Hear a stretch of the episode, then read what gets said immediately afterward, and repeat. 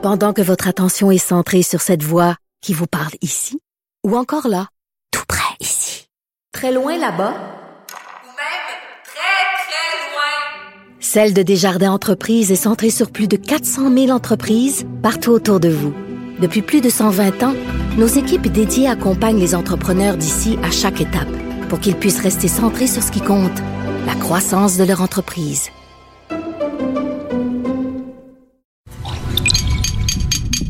Cube Radio.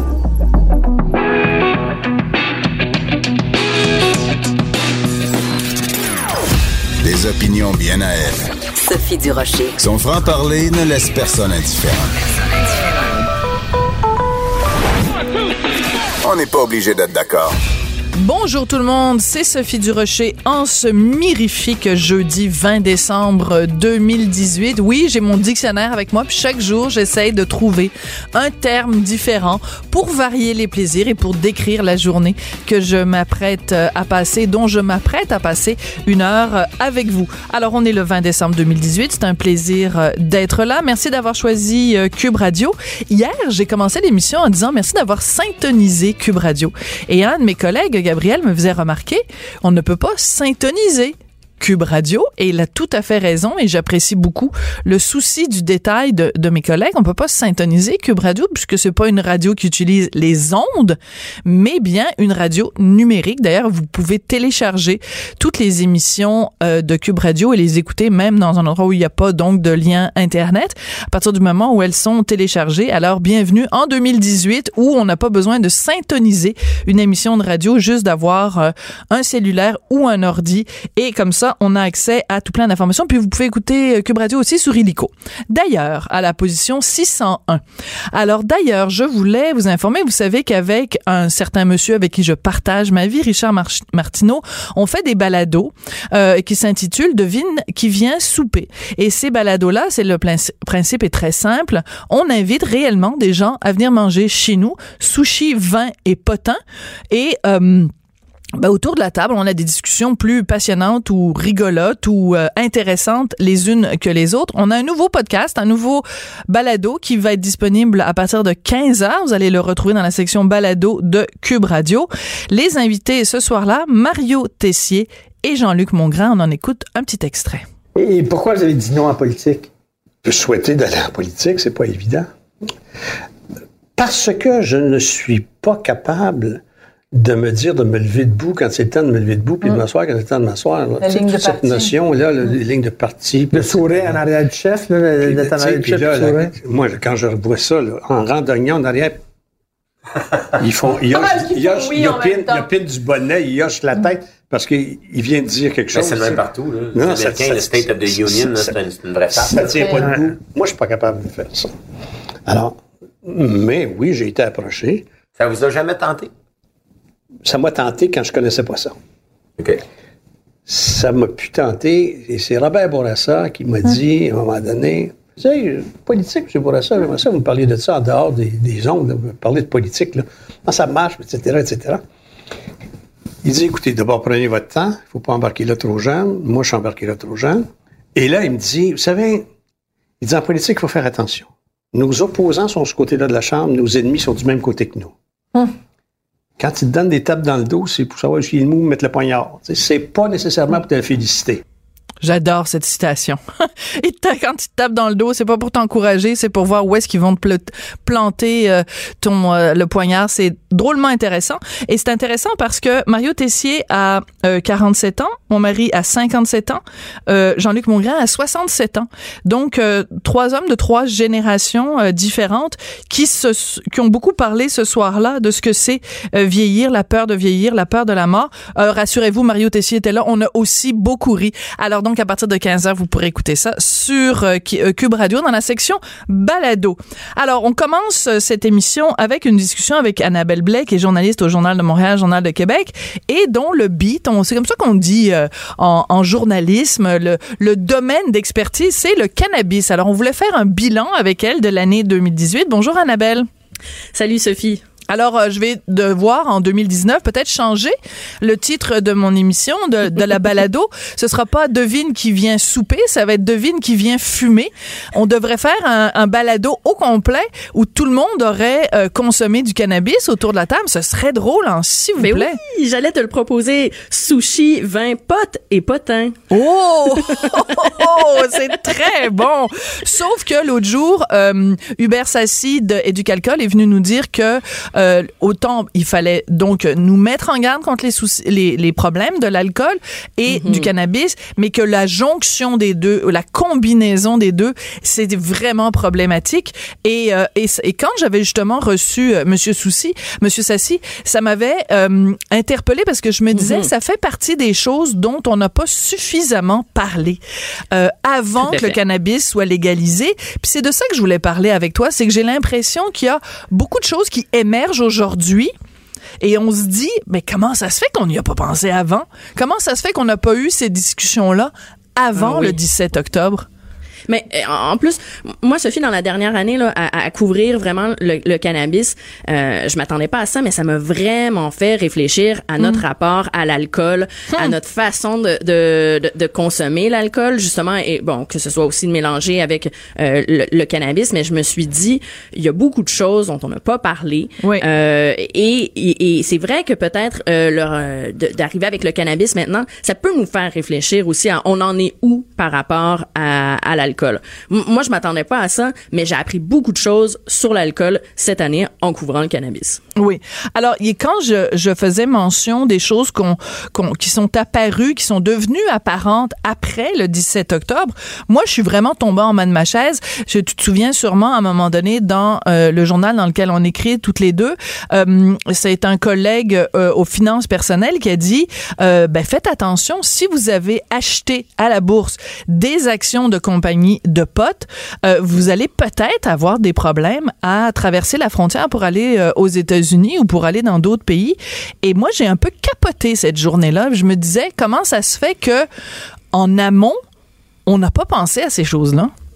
C'est ça, c'est c'est une question euh, fascinante et, et c'est vrai. Moi aussi, ça me ça me fait capoter parce qu'on l'a pas vu venir et c'est difficile d'avoir l'heure juste. On nous dit là, on, on sait plus si on achète sur internet, euh, ben, que ce soit même bon des, des actions euh, dans les industries de cannabis, mais même si on achète du cannabis à la SQDC euh, par leur site web, Ouais. euh, est-ce que ces informations là sont sont fichées quelque part? Là, on me dit non, la SQDC me dit non, non, vous en faites pas. Mais finalement, on apprend que Ben peut-être oui. Et, et là, nos relevés de carte bancaire, est-ce que aux, aux douanes, ils peuvent vérifier?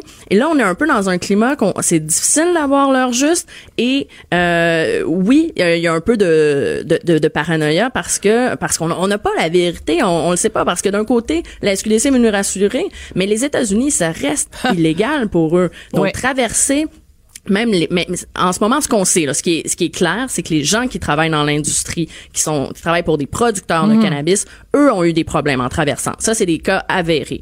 Là, la question, euh, c'est, par exemple, si tu travailles dans une succursale de la SQDC, est-ce que, et que tu dis aux douanes, est-ce qu'il y a un problème? Et la SQDC peut pas nous dire euh, leur juste, ils le, ils savent pas. Mais encore une fois, ça sent ça sent pas le pote, ça sent l'amateurisme à plein nez. Ça sent le- le- l'improvisation, une gang de chums sur le, le, le coin d'une table. Hey, on va légaliser le pote. Oh, puis là après, puis après on verra les problèmes. Je veux dire, tu, dans- quand on parle d'une planification, euh, et, et, et c'est drôle parce que aujourd'hui où on voit tous ces problèmes-là apparaître, ça donne raison aux gens qui disaient pourquoi est-ce que Justin Trudeau est si pressé de faire euh, de légaliser le cannabis On n'a pas eu, le cannabis, on n'a pas eu le temps de, vraiment voir tous les tenants et les aboutissants de ce dossier-là.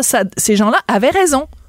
Mais oui, parce que, bon, c'est sûr qu'il il faut dire l'ampleur de la tâche était énorme. Donc, on, on- jusqu'à un certain point, on, on- on peut comprendre. On peut comprendre que les producteurs de cannabis ont eu de la difficulté à fournir la SQDC. On peut comprendre la SQDC d'avoir de la difficulté à ouvrir 7 jours sur 7. Mais quand ça vient euh, sur l'impact sur la santé, quand ça vient sur l'impact si je traverse les, les, les douanes, euh, là, c'est vrai, là, c'est important d'avoir Ben, cette information-là. Ben, Donc, c'est ça, c'est plus frustrant, ça, ça c'est clair. d'autant plus que, bon, pour parler d'un cas personnel, moi, j'avais des actions de, de cannabis, puis je m'en, je m'en cache pas, c'était, c'était parfaitement légal. J'en avais bien avant le 17 octobre, et à l'époque, c'était donc du, du pot thérapeutique. J'avais des actions de canopy growth, c'était du pot thérapeutique. Donc, je vois pas pourquoi, à partir du moment où on légalise, je, je suis obligée d'avoir des sueurs froides quand, quand je traverse la frontière. Et je, on n'est pas, je suis pas toute seule, évidemment. Il y a plein, plein de gens qui avaient investi dans ces compagnies-là ou dans, dans Aurora, dans, dans plein d'autres. Donc, c'est, un- ça sent un peu l'improvisation. Écoute, Et, m- Puis même comme journaliste, moi, je me suis posé la question. Ah oui? Si je passe la douane et que il Google mon nom, il va bien voir que j'ai écrit des tonnes d'articles sur le cannabis. Est-ce que ça pose pas problème? pensé.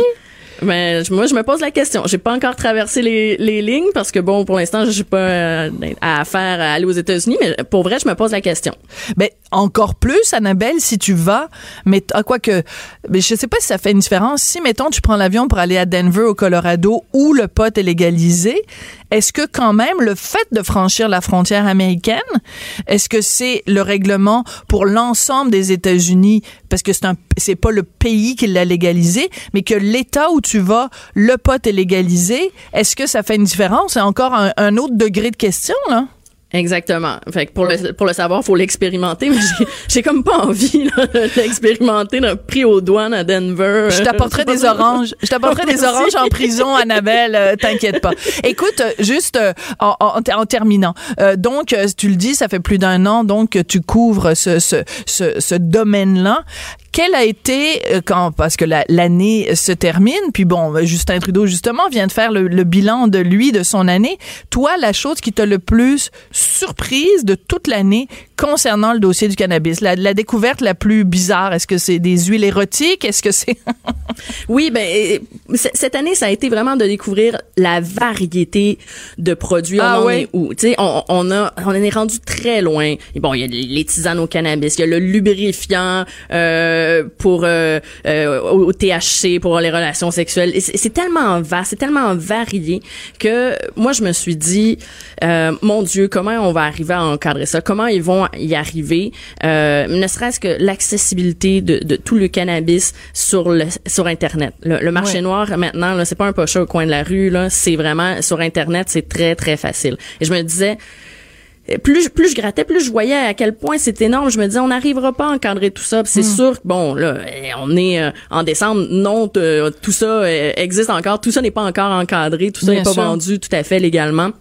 Donc il y, avait un peu ce- ça. euh, J'avais hâte de voir comment euh, ça allait se passer. Puis je pense qu'il faudra attendre encore quelques mois pour voir comment ça va bien être encadré. La pénurie aussi à la SQDC, on s'y attendait, mais l'ampleur, euh, moi je me dis quand même comment ça, on était à ce point mal préparé? Les producteurs Ben de oui. cannabis, ça fait longtemps qu'ils le savaient. Puis tu sais, on, on s'en rappelle, Sophie, au début on parlait de légaliser en juillet. Ben oui. Je veux dire, Le personne 1er a- juillet.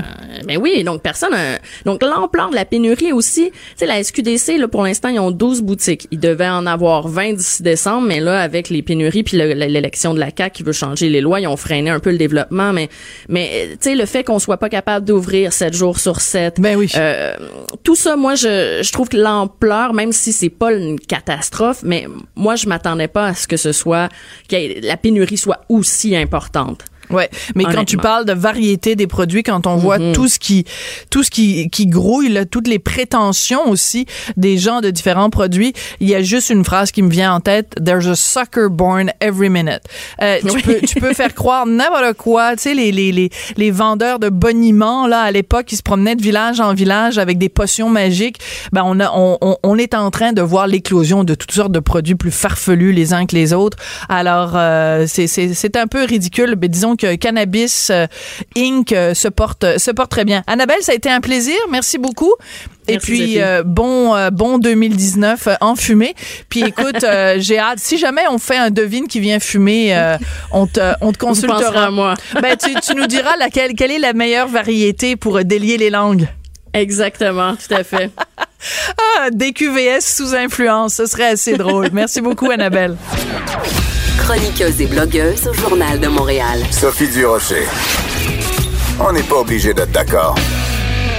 Dans quelques jours, c'est Noël. Qui dit Noël dit échange de cadeaux. Qui dit échange de cadeaux dit, bon, moi je dirais en moyenne 80% des cadeaux qu'on reçoit, on est déçu. C'est pas ça qu'on voulait. Alors discrètement, vous retournez au magasin et vous échangez le cadeau de ma tante Thérèse parce qu'elle ne connaît pas vos goûts et euh, ben, de toute façon elle a les cheveux mauves, ma tante Thérèse. Fait que déjà, ça donne une bonne indication. Bon, en tout cas, ça, c'était ma mise en situation. J'ai rien contre les gens qui ont les cheveux mauves, mais quand même. Alors, vous prenez le cadeau, vous le retournez au magasin, mais qu'est-ce qui arrive avec les objets, les appareils, euh, les patentes, les gugus qu'on retourne en magasin? Ben, la réponse se trouve dans le magazine L'actualité euh, de ce, de ce mois-ci, le numéro courant. Euh, c'est un texte vraiment intéressant qui s'intitule La deuxième vie des cadeaux mal aimés et c'est écrit par Marc-André Sabourin qui est ici en studio. Bonjour Marc-André. Bonjour Sophie. Alors vous, vous êtes levé un matin puis vous vous êtes dit, moi je veux savoir ce qui arrive avec les cadeaux de ma tante Thérèse. Ben, je me posais tout le temps la question, en fait, quand je rapportais quelque chose au magasin, surtout quand j'avais ouvert la boîte, que j'avais joué un petit peu avec le truc. Je me disais, est-ce que ça retombe vraiment sur les tablettes, ce truc-là?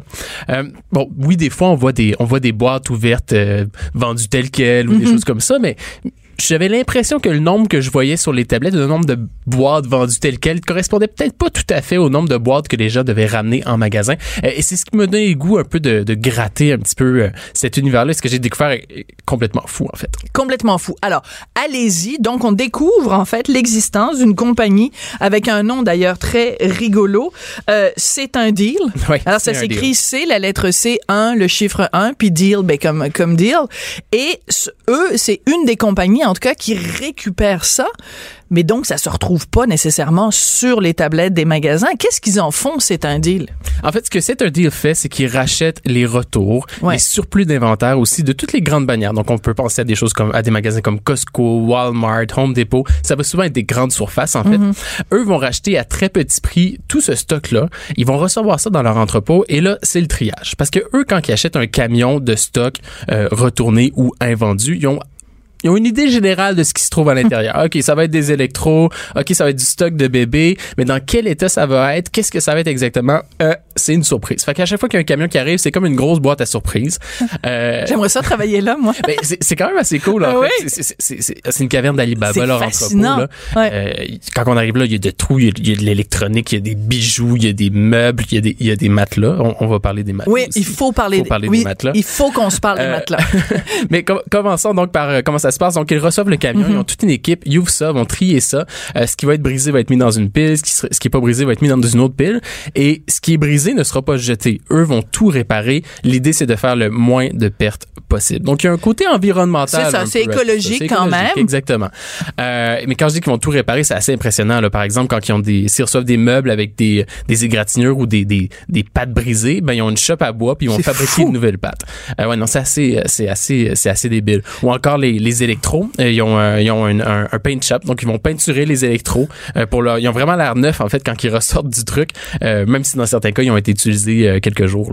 Mais ce qui est fascinant quand même, c'est que ça dit quelque chose aussi de notre société de consommation, bien sûr, cette caverne d'Alibaba, parce que, tu sais, aujourd'hui, là, il y a une pomme, la pomme, il y a une toute petite poque de rien du tout.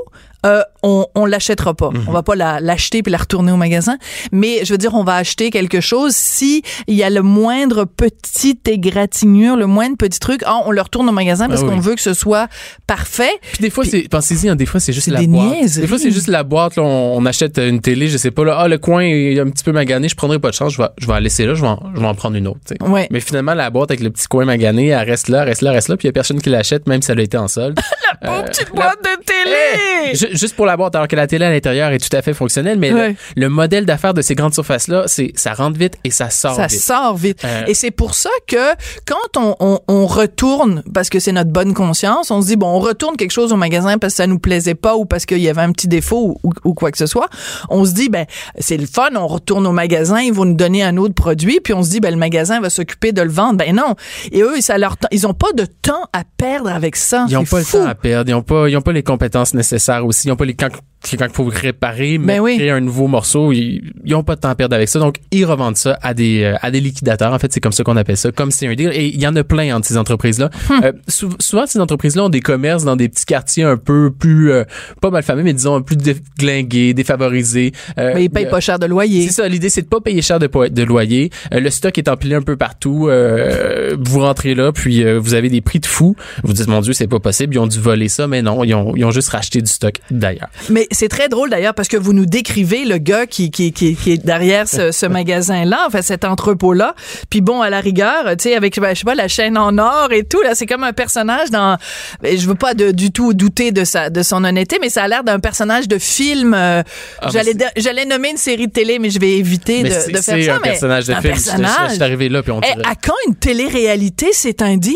Ben, pour de vrai, ça, ça fonctionnerait parce que le gars, il a l'air d'un vendeur de drogue, la grosse chaîne, les vêtements amples, la gros, le gros Cadillac VUS blanc, il stationne dans, dans le parking dans- pour handicapés. J'étais comme, OK, c'est...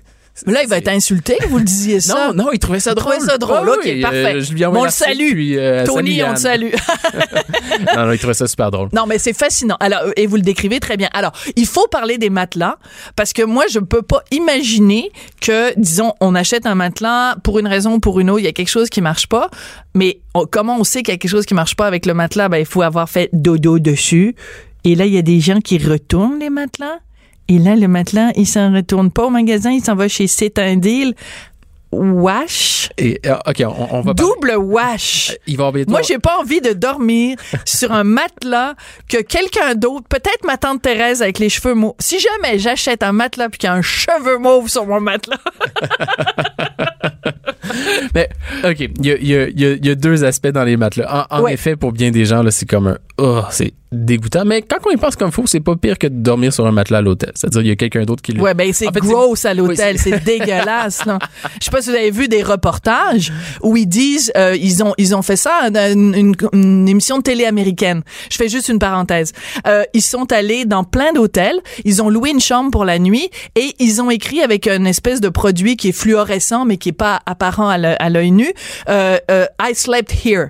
Puis là, ils sont revenus deux jours plus tard et ils ont demandé à avoir la même chambre. Et ils ont soulevé la couverture et avec leur leur euh, leur lampe de poche, on arrivait voir I slept here. Donc les draps n'ont pas été lavés, mesdames et messieurs.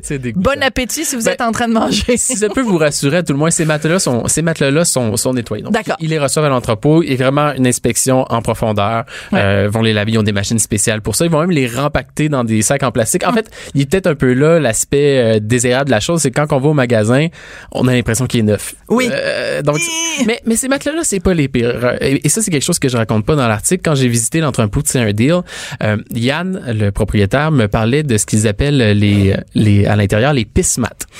Donc ça, les pissemats, quand vous achetez un matelas, Sophie, euh, les, euh, les, les gars viennent chez vous, ils arrivent avec le nouveau matelas, ils vont vous dire, ben, voulez-vous qu'on reparte avec votre nouveau matelas? Mais certainement, ça va me faire plaisir. J'ai pas le goût de me débarrasser. Donc, eux, ils remettent le vieux matelas dans, dans leur camion.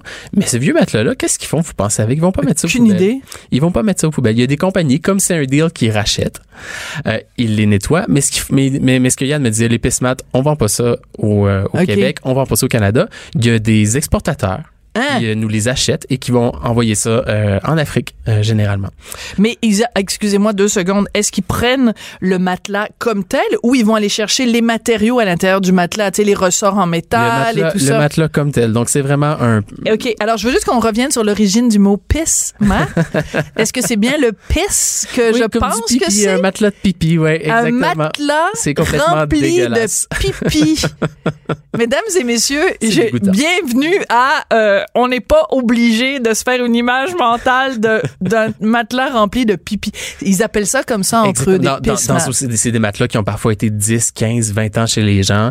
Euh, en fait, lui, ce qu'il me dit, on, on les touche à peine. là. On les prend, on les met dans un, euh, dans un, dans un camion, on ferme les portes, puis il y a quelqu'un qui vient chercher ça. Nous autres, lui, lui, Yann n'a pas le goût de toucher à ça. Il y a, d'autres gens qui, qui s'en occupent. De la même façon, euh, il y a de l'équipement parfois. euh, bon, euh, eux, ils essaient de récupérer autant que possible, mais euh, des fois, l'objet est juste brisé, il y a rien à faire. Ben, ils vont le défaire en plein de morceaux. Ils vont revendre ensuite le métal à un tel, le plastique à un tel. Chacun un peu comme sa niche dans ce, dans ce milieu-là. Et euh, l'entreprise de Yann, c'est euh, c'est un deal. C'est ça reste une petite business, mais il y a des énormes joueurs dans, dans cette industrie-là. Ça s'appelle l'industrie de la logistique inversée. Euh, et c'est des gros sous. Là. On, on estime en fait qu'au Canada, il y a environ 8% des marchandises qui sont retournées chaque année. C'est énorme. C'est énorme. Rajoutez à ça tous les surplus d'inventaire, ce qui est pas vendu.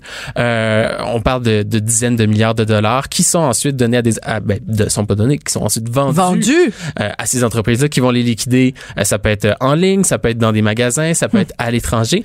Et l'autre chose qu'il faut dire qui est très importante, c'est que les grandes surfaces euh, sont frileuses. Ils aiment pas se parler de ce sujet-là. Non. Euh, Mais c'est-à-dire qu'il y en a même qui veulent pas être identifiés ou alors ils veulent pas que des compagnies comme C'est un deal disent qu'ils viennent chercher de la marchandise chez eux ou alors ils veulent pas que les C'est un deal de ce monde soient installés près des vrais magasins, ben c'est sûr si tu achètes un matelas euh, 800 dollars, ça coûte cher des matelas, et que tu sais que tu peux en acheter un pour euh, 300 dollars euh, parce qu'il y a quelqu'un qui a dormi dessus un jour ou deux, ben tu vas aller l'acheter peut-être usagé. Exactement. Fait que sou- donc souvent ce que les euh, ce que les chaînes vont faire vont donner des elles vont donner des euh, une distance minimale à, à l'intérieur de la à l'extérieur de laquelle en fait doit être vendu le produit. Euh, à l'époque, euh, c'est un deal euh, faisait affaire avec Sears. Donc avant Ouais. que Sears fasse faillite, et ils récupéraient toutes leurs tous leurs outils Craftman. Euh, mais pour revendre les outils, ils devaient enlever la marque Craftman de l'outil. Euh, C'est absolument fascinant. Ça, Alors fou. moi, je veux euh, que vous fassiez ou que vous proposiez à TVA euh, ou euh, à, à moi et compagnie euh, une série sur ce personnage-là, Yann, avec ses chaînes en or, qui fait du euh, de la logistique inversée avec son entrepôt d'Alibaba. En plus, vous êtes un, un excellent journaliste parce que vous nous l'avez bien raconté. Vraiment, vous nous avez situé le personnage et l'entreprise et on découvre un monde absolument fascinant. Donc, c'est à lire dans l'actualité. Merci beaucoup. Merci Sophie. Merci Marc-André Savourin et euh, ben merci d'être là puis bonne euh, là fait que ça vous a rendu plus responsable là à Noël vous allez pas offrir des cadeaux que les gens vont retourner là. Ouais, non, exactement. Et, euh, en fait, c'est- très plate, mais le meilleur cadeau, c'est de l'argent. On, on est sûr et certain que l'argent, la personne C'est ce que mon fils me dit. C'est et voilà. Ah, ah. Ou, ou suivez vraiment exactement ce que la personne vous demande? Ouais, la liste du Père Noël. Merci beaucoup. Cette dernière chronique fait jaser? Écoutez pourquoi. De 14 à 15. On n'est pas obligé d'être d'accord. Cube Radio. Si le nom de Jean Bottary vous dit quelque chose, c'est que vous l'avez sûrement vu euh, en entrevue, peut-être à l'émission Les Francs-Tireurs, peut-être à des émissions de télé, à la radio, euh, dans les journaux. Euh, Jean est un, un activiste, hein, on peut dire comme ça, un militant, blogueur, ancien préposé aux bénéficiaires. Euh, il est en studio avec nous et Jean, euh, la meilleure façon de te, de te décrire, je pense, t'es comme un croisé. T'es quelqu'un qui est vraiment parti avec euh, une, une idée en tête, c'est de défendre en fait les, les, les droits, bon, des préposés, mais aussi des gens qui vivent euh, soit dans des CHSLD, dans les hôpitaux, euh, qui sont, c'est en fait la préoccupation des soins des gens. Et En effet, oui. pendant des mois, tu as été la bête noire de notre ancien ministre de la Santé, Gaétan Barret. Pendant toute la durée de son mandat, finalement. Il taillissait, Ouais. taillissait-il vraiment pour vrai? À s'en confesser, comme à on s'en confesser. Oh oui. Parce que sur Twitter, des fois, vous aviez des petites euh, joutes verbales. C'était assez particulier, d'ailleurs, de voir un ministre de la Santé en exercice euh, euh, faire ses joutes verbales comme ça avec un simple citoyen, ce que tu es. Tu sais, c'est pas comme Oui. si tu étais un opposant politique euh, à l'Assemblée. C'était, ça a été comment ces années-là, les années Barrette, pour toi? Ben, disons que moi, c'était comme défi relevé, en quelque sorte, parce que Ouais. si M. Barrett, si je dérangeais le ministre de la Santé, ben, ça voulait donc dire que mais, mais ce que je, que je revendiquais, Mm-hmm. ça, portait des, ça portait ses fruits quand même. Qu'est-ce que tu revendiquais? Je revendiquais un des meilleurs soins. Mm. Dans les CHSLD principalement, euh, l'histoire des bains, la nourriture, ainsi de suite, et évidemment l'embauche de personnel. Parce Ouais. qu'on sait très bien que plus on avance en- dans le temps, plus la population est vieillissante et moins il y a de personnes qui veulent travailler dans ces endroits-là. Parce que les conditions de travail sont difficiles. Voilà. Parce que même si il y a beaucoup de gens, même si c'est des conditions même si c'était des conditions idéales, c'est un travail difficile. Donc, si on rajoute en plus à ça, le fait que le personnel est débordé parce qu'il n'y a pas assez de suffisam- il y a pas suffisamment de gens sur le plancher, que les salaires sont pas à la sont pas adéquats, qu'il n'y a pas une reconnaissance de la société pour ce travail-là, ça vient juste s'empiler sur le fait que déjà à la base, c'est un emploi qui est difficile. Oui, c'est très difficile et puis c'est toujours de prendre soin des autres et d'essayer de leur remonter le moral. Euh, je, je- je te donne l'exemple, j'avais une patiente qui avait 92 ans Ouais. et son fils était décédé. Moi, je travaillais de soir. Elle avait sonné pour que je l'amène à la toilette avec sa marchette. Bon, tout allait bien.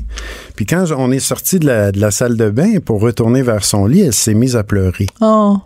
Et là, j'ai dit, Madame une telle, qu'est-ce qui se passe avec vous? Ben, elle dit, mon fils est décédé il y a quelques mois, puis ça me fait de la peine. C'est pas normal que nos enfants partent avant nous, ainsi de suite. Hmm. Mais j'ai pris le temps de lui parler, mais surtout de l'écouter. Hmm. Chose que, de moins en moins, on a le temps de faire maintenant. Et c'est pas par manque de volonté, là, parce que pour quel- quelqu'un qui décide de devenir prépés- préposé aux bénéficiaires, c'est quelqu'un qui a un côté euh, Humain, Bienveillant. ou bienveillant, oui. Sinon, il va faire autre chose, là. Oui. Euh, Il, il fait, il fait pas ça. Non, il s'en va, chroniqueur dans un journal, là. Ah, ça, faut le faire aussi. non, non, non, je taquine. Mais, euh, mais donc, ça prend cette bienveillance-là. Oui. Et ce que tu décris, ces petites attentions-là, le 5 minutes peut-être, ou le 15 Oui. ou le 20, peu importe, que tu as pris avec cette dame? Ben aujourd'hui, peut-être que la majorité de tes collègues ne l'ont plus ce temps-là. Voilà, effectivement. Ils n'ont plus le temps de faire ça. Euh, on, on se dépêche, on fait une toilette partielle. Il y en a des endroits dans les CHSLD où ce que la toilette partielle se fait à 5 heures du matin. Quoi? On réveille la personne à 5 heures du matin pour la faire, la laver dans son lit. Toilette partielle, évidemment. Après ça, ben, on la recouche. Là, ben, elle se recouche, la personne, jusqu'au déjeuner. On la lève au déjeuner. S'il y a, s'il y a pas manque de personnel, on va la lever. S'il manque de personnel, on la lèvera pas. Elle va déjeuner au lit. Attends deux secondes, là. On la lève à 5 heures du matin. Pourquoi? Parce que elle, on la fait à 5 heures, puis l'autre est à 5 heures et quart, puis l'autre est à 5 Et voilà. et demi, et ainsi Oui, de suite C'est jusqu'à le 8 quart heures. de nuit, les employés du quart Mais de nuit. c'est qui vont faire dégueulasse. ça, parce que de jour, on manque de temps.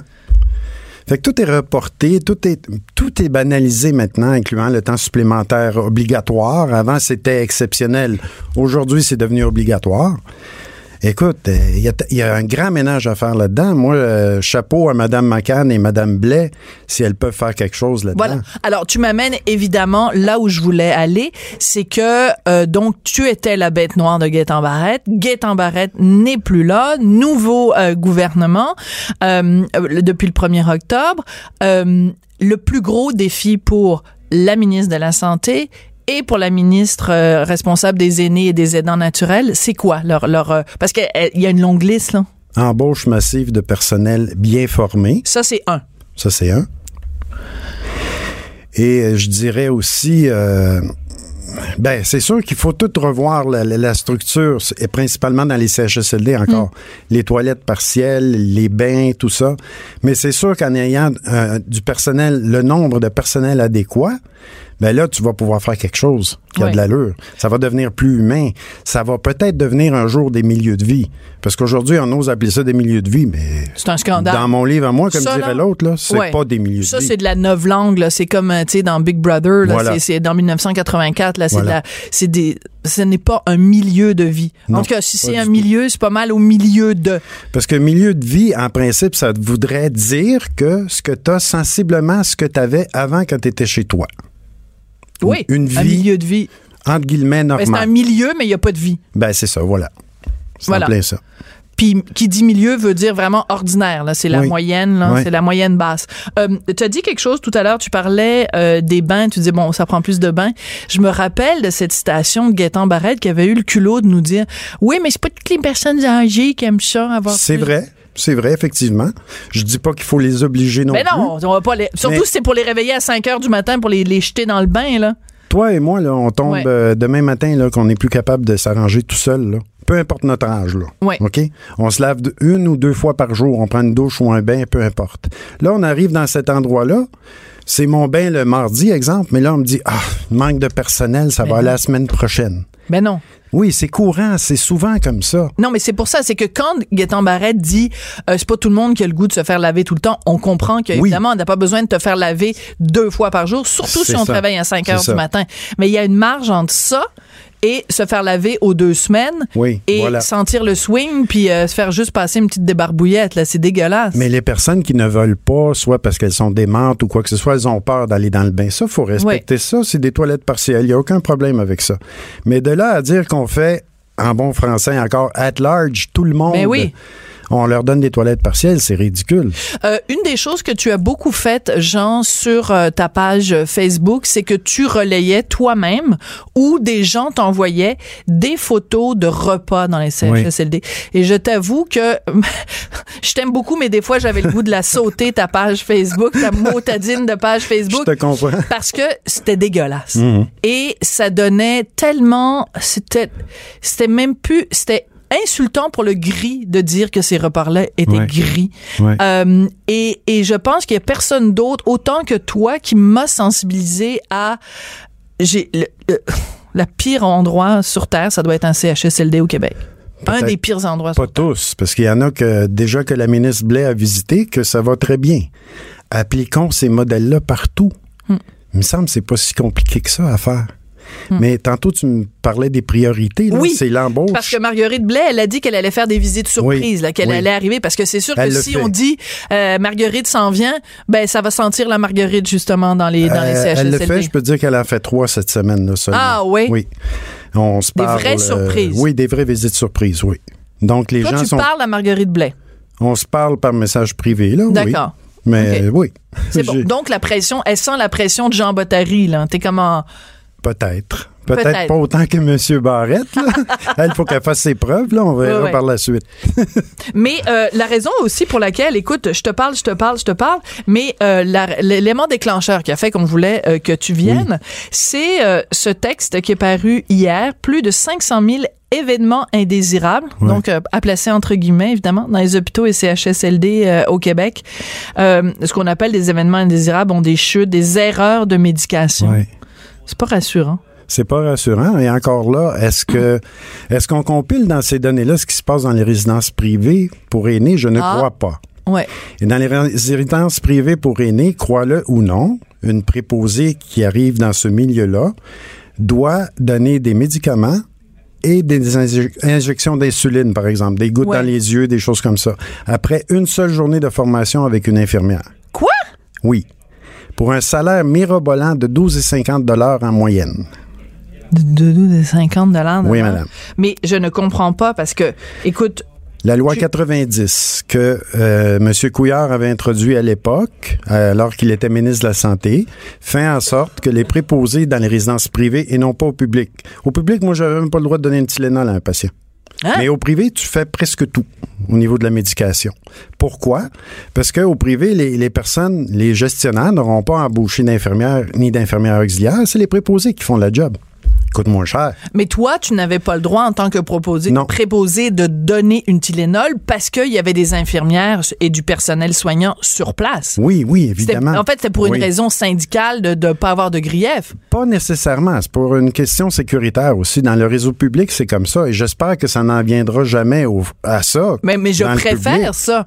Parce que toi, tu dis que tu, tu pouvais pas donner de Tylenol. Non, c'est Ben, heureusement, parce que t'as pas la formation Ben, pour c'est- savoir. Peut-être que quelqu'un est allergique à la- Je te- l'acétaminophène. Je te jure, dans certaines résidences privées, j'ai eu des témoignages, là. La préposée, elle a été formée durant quatre heures avec une infirmière. puis Ben, ensuite, donc. t'es sur le plancher puis tu donnes des pilules. Hey, Ben voyons donc. ça marche pas, ça ne fonctionne pas, c'est pas humain. C'est imagine-toi la pression sur ces personnes-là, les préposés, Ouais. et le risque d'erreur est tellement grand là, c'est épouvantable. C'est épouvantable. Donc, je retiens ce que tu m'as dit, des gens qu'on réveille à 5 heures, euh, 5 heures du matin pour leur administrer des soins. Euh, je retiens également cette idée-là que dans euh, des résidences privées, que euh, des gens qui ont très, très peu de formation euh, distribuent des, des, des médicaments ou posent des gestes de infirmiers, de. Soins, de soins infirmiers. Euh, donc, ça fait quand même pas mal de, de pain sur la planche pour, Oui. euh, pour Et euh, je- McCann et Madame Blais. Ce que je voulais rajouter tantôt quand tu me Oui. parlais de priorité, c'est la rétention du personnel aussi.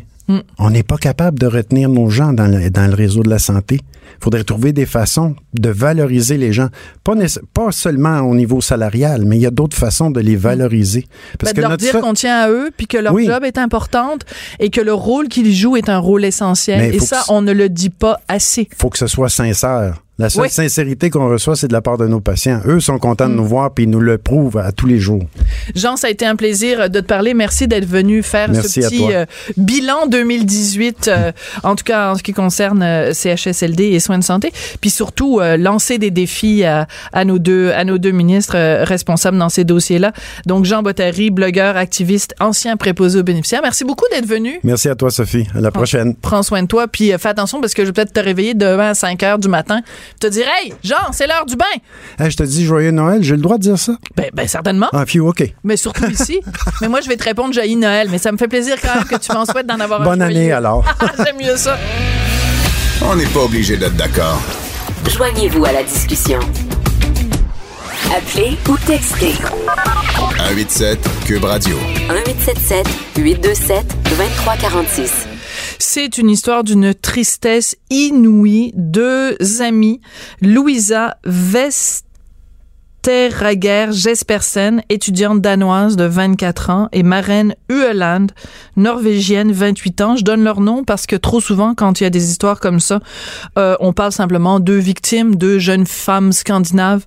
Un peu de respect, donnons leur nom. Elles étaient parties ensemble pour un mois de vacances euh, au Maroc. Elles ont été euh, lâchement assassinées. Leurs corps ont été découverts euh, lundi de cette semaine au Maroc un attentat terroriste. Alors pour euh, en savoir un petit peu plus puis réfléchir à euh, cette euh, situation-là, Normand Lester est avec nous. Normand, on n'a même plus besoin de te présenter. Tu juste Normand Lester. Bonjour Normand. Bonjour. Spécialiste de toutes les questions internationales. Écoute, euh, Normand, cette histoire est, comme je le disais, est d'une tristesse euh, inouïe. Est-ce que ça veut dire que le Maroc euh, devient une destination où les Occidentaux doivent craindre d'aller? Est-ce qu'il y a une recrudescence des attentats terroristes dans cette euh, région-là du globe, au, au Maghreb?